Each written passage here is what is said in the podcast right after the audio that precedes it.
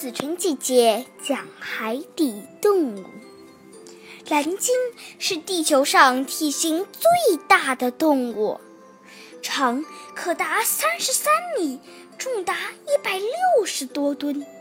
蓝鲸的舌头上能站五十个人，心脏和小汽车一样大。它的动脉能让婴儿爬行穿过。刚出生的蓝鲸幼崽比一头成年象还要重。在其生命刚开始的前七个月里，年幼的蓝鲸每天要喝四百升母乳。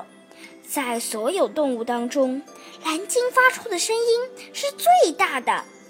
蓝鲸在与联与伙伴联络时，使用一种低频率、震耳欲聋的声音。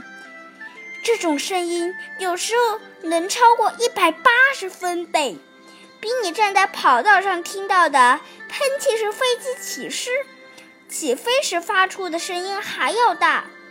灵敏的一切在八十千米外探测到蓝鲸的身影。